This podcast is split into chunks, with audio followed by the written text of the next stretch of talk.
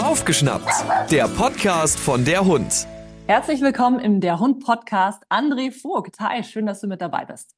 Ja, ich freue mich auch. Schönen guten Tag an alle. André, wir kennen dich aus dem Fernsehen. Du bist auch bekannt als der Six-Welpentrainer. Ja, das stimmt. Seit einigen Jahren mittlerweile. Äh, und es macht immer noch Spaß. Sehr cool. Und du hast auch ein relativ neues Buch, das da heißt Typgerechtes Welpentraining, inzwischen schon ein Spiegel-Bestseller. Ja, das hat mich auch, nee, das hat mich nicht überrascht, das ist ja Blödsinn.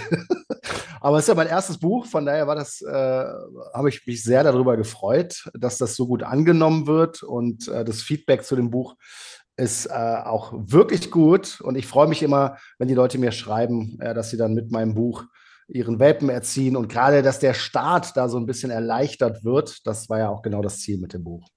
Super. Wir haben uns kurz auf der Messe in Stuttgart getroffen, auf der Animal und haben auch so ein bisschen gequatscht. Und da meintest du ja, eigentlich ist äh, Welpentraining gar nicht unbedingt so das, was du nur machst. Wie kam es denn dazu, dass es so, ja doch, man kann schon sagen, dein Steckenpferd wurde?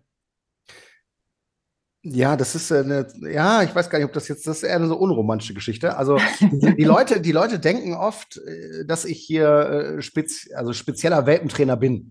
Das bin ich nicht. Ich bin Hundetrainer. Ich komme sogar aus einem ganz anderen Bereich ursprünglich. Ich habe am Anfang nur Problemhunde therapiert, die ersten Jahre.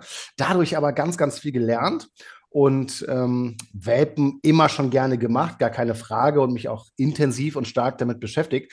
Aber erst mit der Sendung, also das ist immer das Format, äh, habe ich äh, ja das Ganze sehr viel intensiver dann mit Welpen äh, bin ich da angegangen und ähm, ja mittlerweile schon ein paar Jahre und jetzt, jetzt mittlerweile kann man das durchaus sagen. Also ich habe jetzt so viele Welpen gemacht und so viele Welpen trainiert, äh, dass man mich da durchaus als Spezialist bezeichnen kann. Ja. Nee, das ergibt ja durchaus Sinn. Du hast so viele Problemhunde gesehen und dachtest dir, Mensch, wenn man das Problem nicht gleich an der Wurzel so könnte, dann gäbe es die ganzen Probleme gar nicht. Und deswegen machst du jetzt ganz viele Welpen. Ganz genau. Super. Erzähl uns ein bisschen von deinem Buch. Ähm, wie kam es dazu? Und vor allem auch, wenn es äh, ehrlicherweise, ich habe es nicht da. Hilfe, Hilfe. Das muss ich noch ändern. Ich habe es noch nicht gelesen. Ich, Deswegen, ich, hier, ich könnte was vorlesen. Ja, bitte. ich gehe jetzt ganz unvoreingenommen an die Sache ran. Also ich kenne nur den Titel ja, typ, ja, typgerechtes ja, Welpentraining. Das heißt, bei dir gibt es doch Welpentypen. Ja, gar nicht Welpentypen, sondern Hundetypen. Also ist ja, ja bei Menschen ja auch, es gibt unterschiedliche Charaktere. Und äh, das ist bei Hunden auch so. Das ist eine ganz spannende Geschichte. Und ich finde, als Trainer ist ganz, ganz wichtig, äh, dass das Training individualisiert ist. Also das heißt, dass ich nicht eine Methode X auf jeden Hund mit jeder Geschichte legen kann, sondern dass ich da schon noch ein bisschen schauen muss, hey, ist das jetzt ein total sensibler Hund, zum Beispiel aus dem Auslandstierschutz, ne? oder es muss da nicht mal aus dem Tierschutz sein, also einfach sehr sensibel, oder habe ich hier so einen so einen Brummer, ne? der, äh, der da relativ konstant gegen jede Korrektur arbeitet und da, da muss ich mich äh, unterschiedlich verhalten. Und da muss ich auch wissen, äh, was kann ich hier äh, an meinen Hund angepasst äh, am besten machen und wie kann ich ihn optimal unterstützen und vor allen Dingen auch trainieren. Kannst du uns ein bisschen mitnehmen in die Welt der Hundetypen? Was gibt es für Hundetypen und was muss ich bei welchem beachten? Vielleicht, dass wir mal gucken können, was habe ich denn zu Hause für einen Welpen? Ja, also grundsätzlich ähm, ist das äh, nicht wissenschaftlich. Also die, die Wissenschaft unterscheidet nur Typ A und Typ B. Ne? Und ich habe aber gesagt, für mich ist immer ganz wichtig, ich vermeide auch so viel, so weit wie möglich Fachausdrücke. Weil das Buch ist ja nicht für irgendwelche Wissenschaftler, sondern das Buch ist für äh, den Hundebesitzer am Ende. Ne? Und deswegen ähm, habe ich überlegt, wie kann ich das vereinfachen? Und ich habe das in vier unterschiedliche Typen aufgeteilt. Und das ist einmal äh, der Draufgänger, ne? das ist dann eben so dieser Bollerkopf, der sensible, der Sturkopf und der gemütliche. Auch das gibt es ja durchaus. Ist natürlich auch immer so ein bisschen rasseabhängig, äh, aber nicht unbedingt. Also ganz, ganz spannend. Jeder Hund ist unterschiedlich, jeder Mensch. Und das macht ja auch meinen Beruf am Ende so spannend. Was war der erste gleich nochmal? Der erste war der Draufgänger. Der Draufgänger. Ich glaube, ich hatte, ich glaube, mein letzter Hund war so ein Draufgänger. Ja, in dem, Buch kannst du einen, äh, in dem Buch kannst du einen Test machen. da gibt es so ein ah, paar cool. Fragen. Da kannst ja, du halt cool. rausfinden. Ne? Also die, ja, die meisten Leute, die meisten Leute fühlen das schon ein bisschen, äh, was es denn ist. Aber da gibt es dann halt äh, verschiedene Fragen, die du beantwortest. Ne? Wie verhält sich der Hund in einer bestimmten Situation? Und äh, dann kannst du relativ danach äh, klar sagen, äh, welcher Typ es ist. Und in dem Buch gibt es dann zu jeder, zu jedem Training oder zu jedem Inhalt äh, dann auch immer noch mal so die, den Hinweis, hey, wenn du jetzt den Draufgänger, bleiben wir mal dem Beispiel hast, äh, dann mach das jetzt so und so. Zum Beispiel, was, was sollte man beim Draufgänger beachten? Also ich gehe jetzt einfach mal davon aus, dass ein dann entspannter und ein gemütlicher jetzt nicht so aufwendig im Training ja, ist wie ein ja, Draufgänger. Würde ich gar nicht so sehen. Ja? Ja, also einen gemütlichen, der ist zum Beispiel schwerer zu motivieren. Ne? Also das heißt, okay. äh, da musst du schon schauen, hat der gerade Bock, ja, oder äh, gerade nicht. Ne? Also da ist da die Schwierigkeit. Äh, beim Draufgänger hast du oft so Hunde, äh, die arbeiten mega gerne, ne? die sind voll dabei, kommen aber schlecht zur Ruhe und lassen sich dann auch schlechter Grenzen setzen. Ja, und das heißt, da ist dann nochmal beschrieben, ähm, wie du einfach deutlich klarer bist, auch deine Körpersprache. Für mich ist insgesamt in der Hundeerziehung das Thema Körpersprache ganz, ganz vorne. Und äh, auch das wird da erklärt. Ne? Das heißt, da benutzt du etwas deutlichere Körpersprache, bist ein bisschen klarer äh, und musst dich eben da durchsetzen. Und äh, insgesamt kannst du sagen, dass halt so, so, so ein Draufgänger vielleicht mehr Regeln und Grenzen benötigt, als zum Beispiel so ein sensibler Hund. Der braucht mehr Nähe, der braucht mehr Kuscheleinheiten äh, und da muss ich etwas vorsichtiger rangehen. Aber, und da muss ich auch direkt mit aufräumen, äh, auch ein ganz sensibler Hund braucht Regeln und Grenzen. Und zwar ganz besonders, weil ähm, gerade wenn der Hund auch vielleicht ein bisschen unsicher ist, der muss sich ja irgendwo orientieren, ja, und ähm, dementsprechend ist es auch für den total wichtig, dass er sieht, hey, da ist jemand, der kann Entscheidungen treffen, der kann auch gut auf mich aufpassen und der kann entscheiden, ob hier irgendeine Situation spooky ist oder nicht. Und der Draufgänger, wenn wir nochmal da zurückgehen, äh, irgendwann ist doch jeder Hund oder spätestens dann, wenn es ein junger Hund wird, dann hat man so die Draufgängerphase, wo man sich einfach denkt, oh Gott, was habe ich getan? Warum habe ich mir einen Hund geholt? Wie gehst du damit um?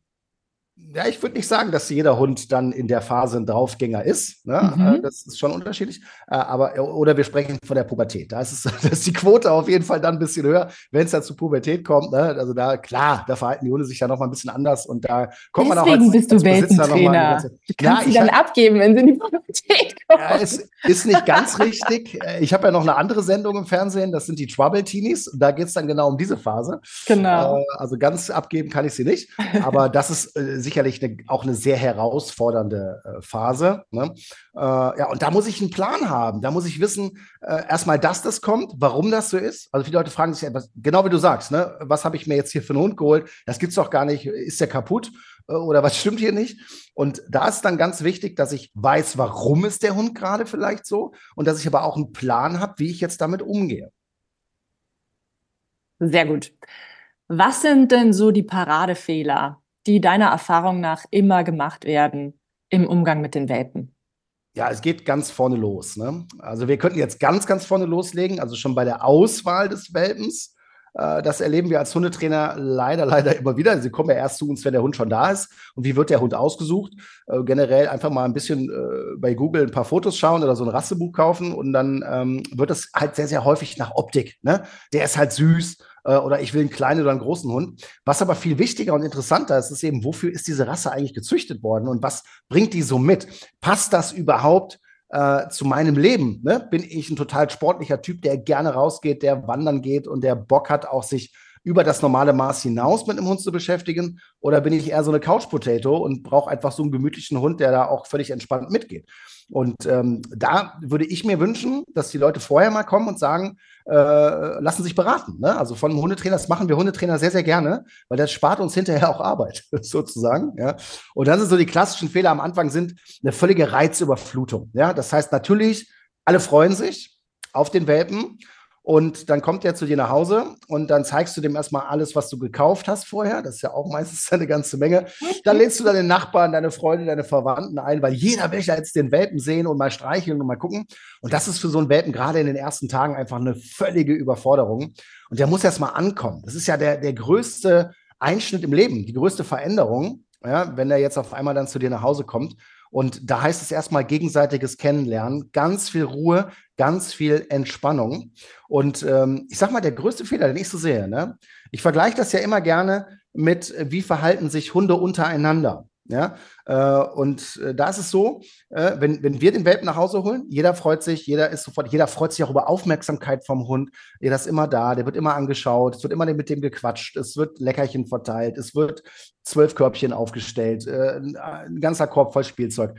Was ich alles nachvollziehen kann. Ist ja auch eine schöne Geschichte, machen wir auch gerne, sind wir mal ehrlich. Aber wenn du dir jetzt mal anguckst, wie würden sich andere erwachsene Hunde verhalten, wenn so ein Welpe jetzt in dieses Rudel dazukommt. Das ist das komplette Gegenteil. Ja, das heißt, der darf erstmal gar nicht so viel. Ja, der wird erstmal ignoriert. Wenn er es übertreibt und wir haben jetzt so einen Draufgänger, dann wird er auch mal korrigiert. Das ist nicht brutal oder das tut nicht weh, aber der wird auch erstmal erst in seine Schranken gewiesen. Und nach und nach bekommt er dann mehr Rechte, wird in die Gruppe sozusagen äh, integriert. Und wir machen es eben komplett anders. Und dann kann es schon mal zu Missverständnissen kommen, dass der Hund dann, wenn er ein bisschen älter ist, eben das Gefühl hat, hm, eigentlich verhalten die Menschen sich hier so, dass sie die, nicht die Verantwortung hier übernehmen können. Ne? Und dann machen Hunde das selber. Selbst unsichere Hunde übernehmen dann den Job, können sie nicht so gut, versuchen sie aber trotzdem. Ja? Und deswegen ist so eine gute Mischung. Also ich, es soll sich jetzt auch gar nicht so anhören, als wenn man, als wenn jetzt alles verboten wäre. Ich, ich bin selber Hundebesitzer, ich liebe Hunde, ich weiß, wie es ist. Ja, aber eine gute Mischung ist hier angebracht. Ne? Die ersten Tage sind nur Eingewöhnung, da kann es ganz viel Liebe geben, ganz viel Nähe, Kontakt liegen, super Geschichte. Und danach sollte man aber nicht äh, verpassen, dann auch mal Regeln und Grenzen aufzustellen und dem Hund auch öfter mal am Tag zu zeigen, dass du hier die Entscheidung triffst und nicht er. Und das ist für den Hund nicht schlimm, sondern im Gegenteil. Und ich sehe das auch so, dass das die Verantwortung von jedem Hundebesitzer ist. Und wir sind halt so emotional gesteuert ne? und wir sagen einfach, das ist schön, das ist nett. Für den Hund ist das oft gar nicht gut und für die Erziehung sowieso nicht am Ende. Ja, das ist ja gerade beim Welpen, dass man da einfach, wir haben es schon angesprochen, so äh, einfach die Basis legt für ein entspanntes Leben mit dem Hund. Und man muss sich immer vorstellen, wenn der Hund ein Verhalten zeigt, das ich jetzt nicht so toll finde, dass es dann im Zweifel, wenn ich den Hund länger habe, doppelt so schlimm wird oder halt noch schlimmer, wenn ich nicht gleich was dagegen tue. Und das ist dann halt irgendwann nicht mehr so lustig. Ja, und äh, den ersten Eindruck gibt es auch nur einmal, muss man ja auch mal ganz klar sagen. Ne? Äh, und ähm, ich sag mal, meine generelle Taktik ist so schlechte Angewohnheiten vermeiden. Dafür mhm. habe ich ein Geschirr und eine Trainingsleine ne? und sorge eben dafür, dass mein Hund nicht jetzt schon anfängt, zu jedem Menschen äh, hinzurennen, wenn er einen sieht äh, und dann Aufmerksamkeit zu bekommen und dafür bestätigt wird. Oder auch zu einem anderen Hund oder schon das Jagen anfängt, wo wir das alle noch süß finden. Ja? Und äh, das, äh, die, andere Seite der Medaille ist dann, dass ich gute Eigenschaften von Anfang an bestätige, belohne, meinen Hund da auch motiviere. Und das ist zum Beispiel Aufmerksamkeit draußen auf dem Spaziergang wenn mein Hund mich anschaut, wenn er in meiner Nähe bleibt, wenn er zu mir zurückkommt und diese ganzen Dinge. Ne, und wenn ich mich daran, nur daran schon halte, dann habe ich schon, äh, ich sag mal, die halbe Miete. Du hast mir schon verraten, das Wichtigste, es gibt viele wichtige Sachen, aber wenn du dir eine Sache aussuchen müsstest, das ist für dich wahnsinnig wichtig, dass der Hund einen Ruhebereich kennenlernt. Ja, Kannst du uns ja. da noch ein bisschen was dazu sagen? Ruhe und Entspannung. Das ist das, ähm, was, was meistens überhaupt nicht passiert. Äh, Gerade bei so Arbeitshunden. Ne? Also das heißt, du, du bist jetzt, du möchtest einen Hund anschaffen, äh, gehst im Internet und sagst, hey, ich bin auch selber sportlich und super und will da mal in Hundesport gehen und dann äh, kaufe ich mir jetzt mal so einen Hund, der richtig Gas geben kann. Also ein Schäferhund, ein Border Collie, ein Hütehund allgemein. Ja, und dann liest du, oh, um Gottes Willen, das ist ganz wichtig, den musst du auslasten. Wenn du da nicht genug machst, äh, dann wird der ganz komisch. Und ähm, dann sind, gehen die Leute genau mit dieser Einstellung da rein und versuchen den von Tag eins irgendwie auszulasten und haben dann das Gefühl, oh, die machen schon so viel und trotzdem überdreht der und trotzdem habe ich das Gefühl, der will noch immer mehr machen und denken dann, ah, das ist genau richtig, was da bei Google stand. Ja? Äh, genauso müssen wir das machen. Und das ist kompletter Blödsinn. Ja, das heißt, es ist ultra wichtig, gerade in der Welpenphase, äh, dass die ganz, ganz viele Ruhephasen haben. Man sagt, aktuell äh, 20 bis 22 Stunden am Tag. Das ist eine ganze Menge. Die müssen nicht 20 Stunden schlafen, aber ruhen. Und in dieser Phase äh, verarbeiten sie die ganzen Informationen, die neuen Eindrücke. Und für so einen Welpen ist ja, der entdeckt ja jeden Tag die Welt irgendwie ein bisschen neu. Ne? Also das fördern wir ja als Menschen auch. Das ist ja auch eine wichtige Phase, wo die äh, Dinge kennenlernen sollen. Und ähm, gerade da ist es so ultra wichtig, darauf zu achten, dass der Hund eben ähm, diese Ruhe bekommt. Und dann höre ich immer Hundebesitzer, die sagen, ja, ja, aber meiner ist anders. Äh, niemals schläft ja 20 Stunden. Und ähm, das ist wichtig, dass ich das ja beeinflussen kann. Ne? Das heißt, ich kann das ja steuern. Ich bin ja zum Beispiel ein großer Fan von so einem Welpenzimmer. Ne? Also das heißt, es ist einfach so ein abgetrennter Bereich, so ein, so ein Gitter, wo der Hund also komplett noch alles mitbekommt, im Familienleben teilnimmt, aber ich sag mal auch ein bisschen vor sich selber geschützt ist und so einen Ruhebereich hat, dass er einfach lernt, hey, wenn ich hier drin bin, geht gar nichts, kann ich mich entspannen. Da liegt noch irgendwie so ein Kauholz oder irgendwas, wo er sich runterfahren kann. Kauen beruhigt die Hunde oder Schleckmatten oder sowas. Ähm, und äh, dann achte ich darauf und sorge dafür, dass in dieser Phase auch der Hund keine Aufmerksamkeit von mir bekommt. Weil die meisten Hunde, wenn die permanent Aufmerksamkeit bekommen, ja, das entwickelt sich ja zu einer Sucht. Das entwickelt sich zu, in der Fachsprache sagt man, aufmerksamkeitsheischendem Verhalten. Und das heißt, dieser Hund kann sich es gar nicht mehr leisten, zur Ruhe zu kommen, ist gestresst, ist unausgeglichen, äh, kann sich schlechter konzentrieren und äh, ist so ein bisschen drüber. Das erzählen mir die Leute ja auch dann ganz, ganz häufig. Ne? Und deswegen ganz klar mit eines der wichtigsten Themen, und wenn man meine Sendung kennt, dann weiß man das auch, ne, ist einfach diese, dieses Thema Ruhe und Entspannung. Fördern, fördern, fördern. Wie so eine Krabbelkiste. Gibt es doch bei kleinen Kindern auch, oder? So ein Krabbelkäfig?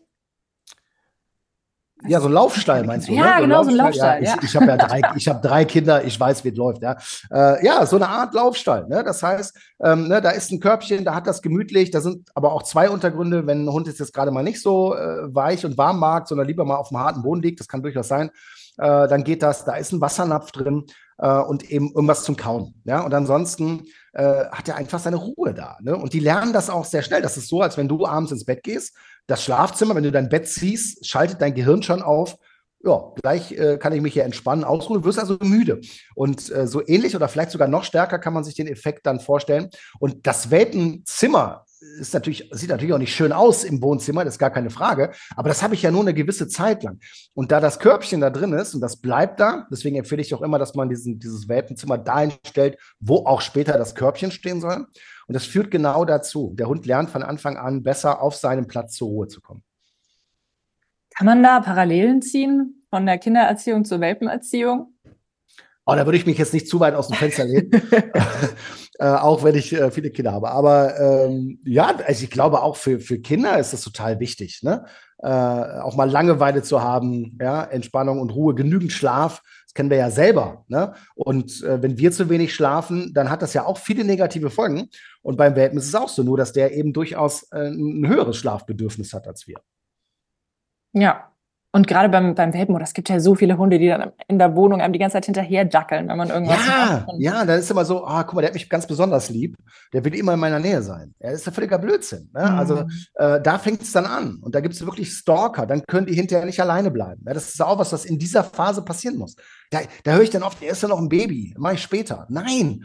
Ja, das ist sowieso gerade der größte Einschnitt im Leben ne, die größte Veränderung. Und äh, der muss das lernen. Also Hunde sind sehr soziale Tiere und ähm, wahrscheinlich war der bisher immer mit seinen Geschwistern, mit der Mama, mit dem Züchter, was weiß ich, zusammen. Und jetzt auf einmal soll er alleine bleiben. Das muss ich in kleinen Schritten beibringen. Und da darf ich nicht zu lange mit warten. Und auch dieses Hinterherlaufen. Ja, wenn ich das zulasse, dann sind wir ja schon wieder beim Thema Ruhe und Entspannung. Das passiert ja dann gar nicht, ne? weil ich ja dauernd irgendwie unterwegs bin. Und äh, den Hund stresst das auch. Es gibt ja Hunde, die, die haben dann so eine besondere Taktik. Ne? Also das heißt, die, die werden ja schlauer, die checken ja, wie es läuft.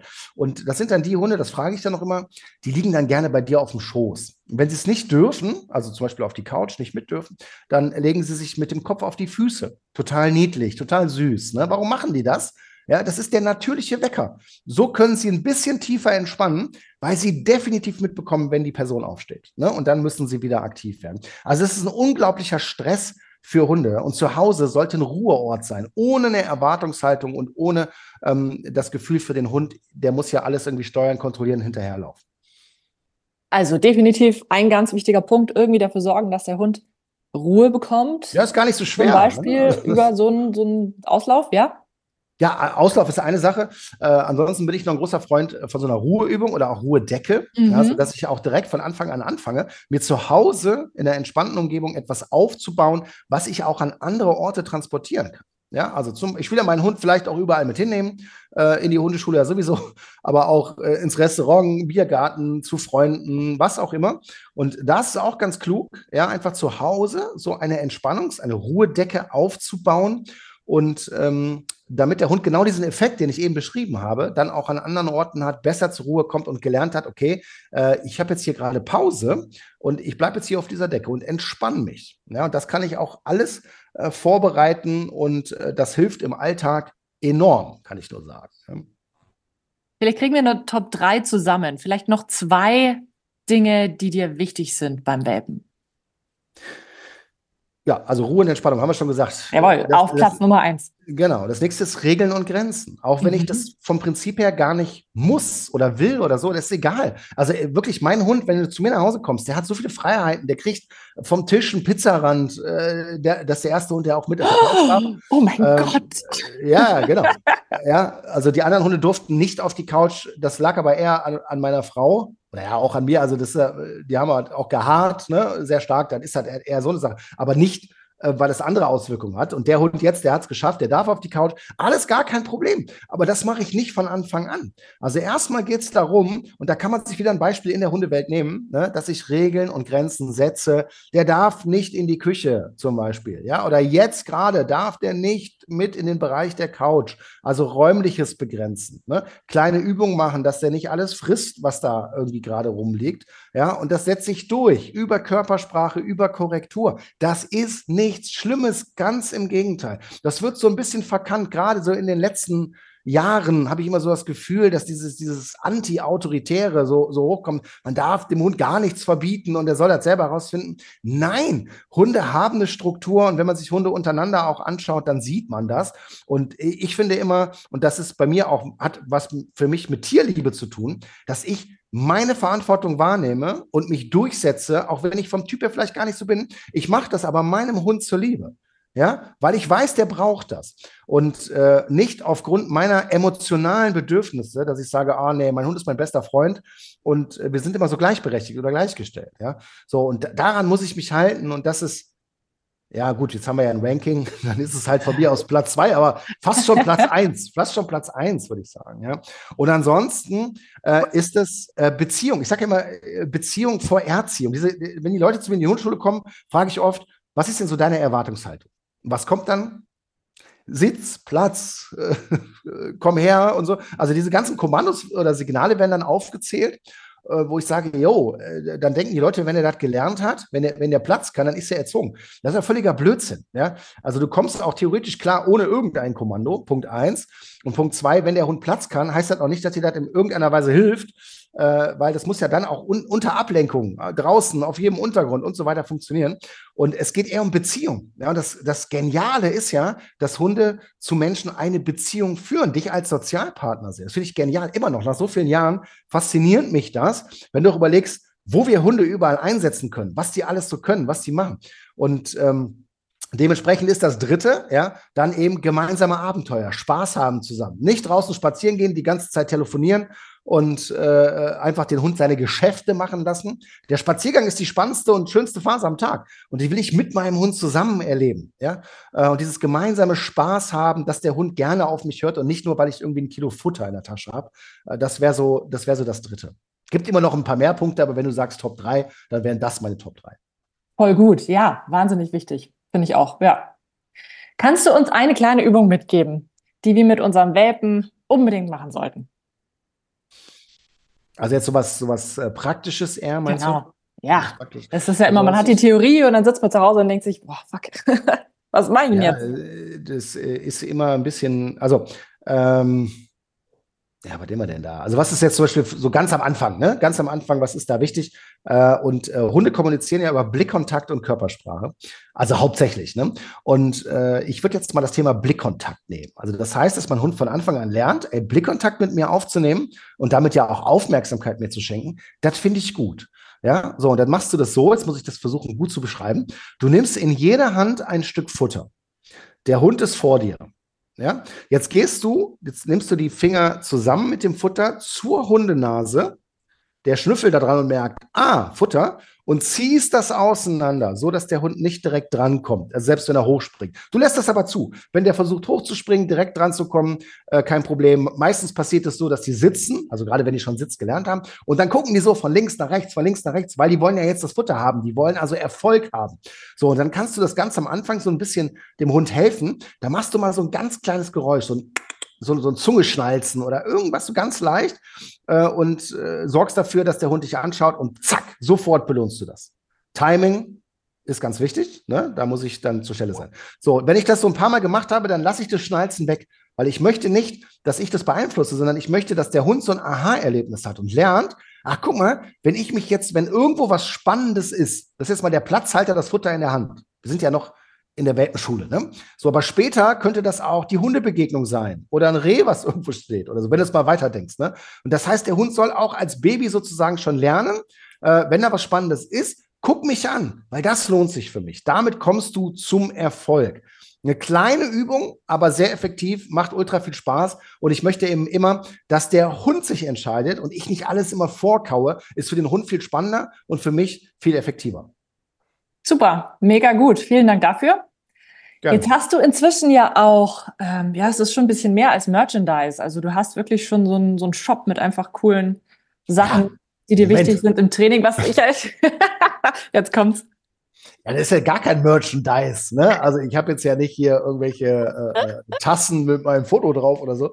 Äh, nein, was ich habe ist, äh, und auch nicht, äh, weil, weil ich äh, noch mehr Geld verdienen will oder jetzt ne, irgendwie davon profitieren will. Was ich habe, und das war so ein Herzenswunsch von mir, ist irgendwann habe ich einen Shop gegründet mit einem sehr, sehr guten Freund von mir. Und womit? Mit Trainingswerkzeug, was es so damals immer noch nicht im Handel gab. Ja, also so ein paar innovative Geschichten äh, die ich total wichtig finde, dass man, dass man eben optimales Werkzeug hat, um mit dem Welpen zu trainieren. Nehmen wir mal ein Beispiel, äh, meine Trainingsleine. Ne? Das ist keine Schleppleine. Eine Schleppleine ist immer sehr breit, sehr lang äh, und hat auch durchaus ihre Berechtigung. Eine Trainingsleine ist maximal drei Meter lang, also meines drei Meter lang, sehr dünn, sehr leicht und ohne Schlaufe am Ende. Warum? Die soll der Welpe zum Beispiel oder auch der, der Hund, der noch nicht erzogen ist, gar nicht merken. Das ist extrem unauffällig. Und was wir immer haben, das ist mir auch ganz wichtig, dass wir nicht einfach nur ein Produkt haben, sondern du bekommst bei uns zu jedem Produkt auch, es ist voll die Werbung jetzt, darf ich das überhaupt sagen? Ja, klar, unbedingt. Also, äh, du bekommst, bekommst zu jedem Produkt auch noch so einen QR-Code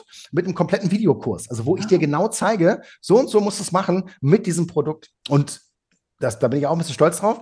Ähm, Gerade beim Rückruf habe ich eine sehr besondere Methode entwickelt über viele, viele Jahre. Du hast so eine Pfeife am Handgelenk, ne? Richtig, genau. Cool. Weltweit, also das ist, eine, das ist, wirklich eine Weltneuheit, weil ich habe dann äh, damals gemerkt, okay, der Pfiff ist einfach, hat so viele Vorteile.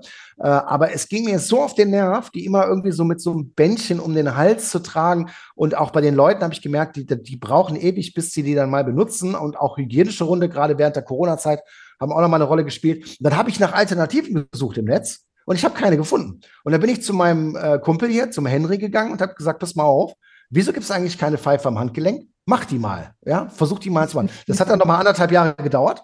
So, und jetzt haben wir sie, ne? Und es, gibt ja einfach ein unglaublich sicheres Gefühl auf dem Spaziergang, wenn du denn auch die Methodik benutzt, die dann wieder äh, auf dem QR-Code dabei ist. Als Beispiel. Wir haben noch ein paar andere Sachen, ne? aber ähm, das ist der Hintergrund von diesem Shop. Ja, ja, gerade jetzt im Winter, wenn man irgendwie zehn Jacken anhat und ganz unten irgendwo ist dann die Pfeife. Das heißt, du musst dann irgendwo unten die Pfeife rauskramen. So ja, so brauchst du einmal nur am Handgelenk die Jacke hochziehen und da hast du sofort. Äh, und im Sommer sowieso. Ne? Und äh, die Hunde hören eben auch bei sehr, sehr starker Ablenkung. Und da, für diese Methode habe ich gesorgt und viele, viele Jahre wirklich dran getüftelt. Und ähm, das Feedback ist zu dieser Methodik einfach auch extrem gut und das kann eigentlich auch jeder Hundebesetzer umsetzen. Klasse. André, äh, als Abschluss vielleicht, was wünschst du dir von jedem Welpenbesitzer und jeder Welpenbesitzerin? Einen Plan zu haben. Ja, okay. also sich vorzubereiten ne, auf diese Phase, weil man immer sagen muss, ein Hund ist kein Hamster oder Wellensittich, die will ich jetzt gar nicht schlecht machen, ja, aber äh, ein sehr soziales Tier, was einfach eine gewisse Vorbereitung verdient hat und auch braucht. Und du darfst nie vergessen, so ein Hund hast du, wenn es gut läuft, 15, 17 Jahre. Und das ist wie ein Familienmitglied und deswegen macht schon Sinn und äh, sollte auch jeder machen, einfach gut vorbereiten, Plan haben und im Zweifel äh, vom Profi beraten lassen. Herzlichen Dank für das nette Gespräch, André Vogt. Sehr, sehr gerne. Hat Spaß gemacht. Ciao. Hör mal wieder rein. Das war Baufgeschnappt, der Podcast von der Hund.